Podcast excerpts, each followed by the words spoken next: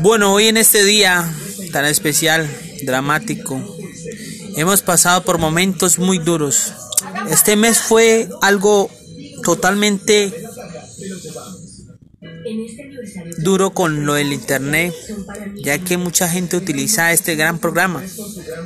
Pero sí, nos ha ido bien en las clases, eh, la gente muy contenta, hoy tuvimos un día espectacular y vamos siempre para adelante, como dice Tito Puentes, en esa gran canción que fue hecha con el hombre más grande que tocó un timbal.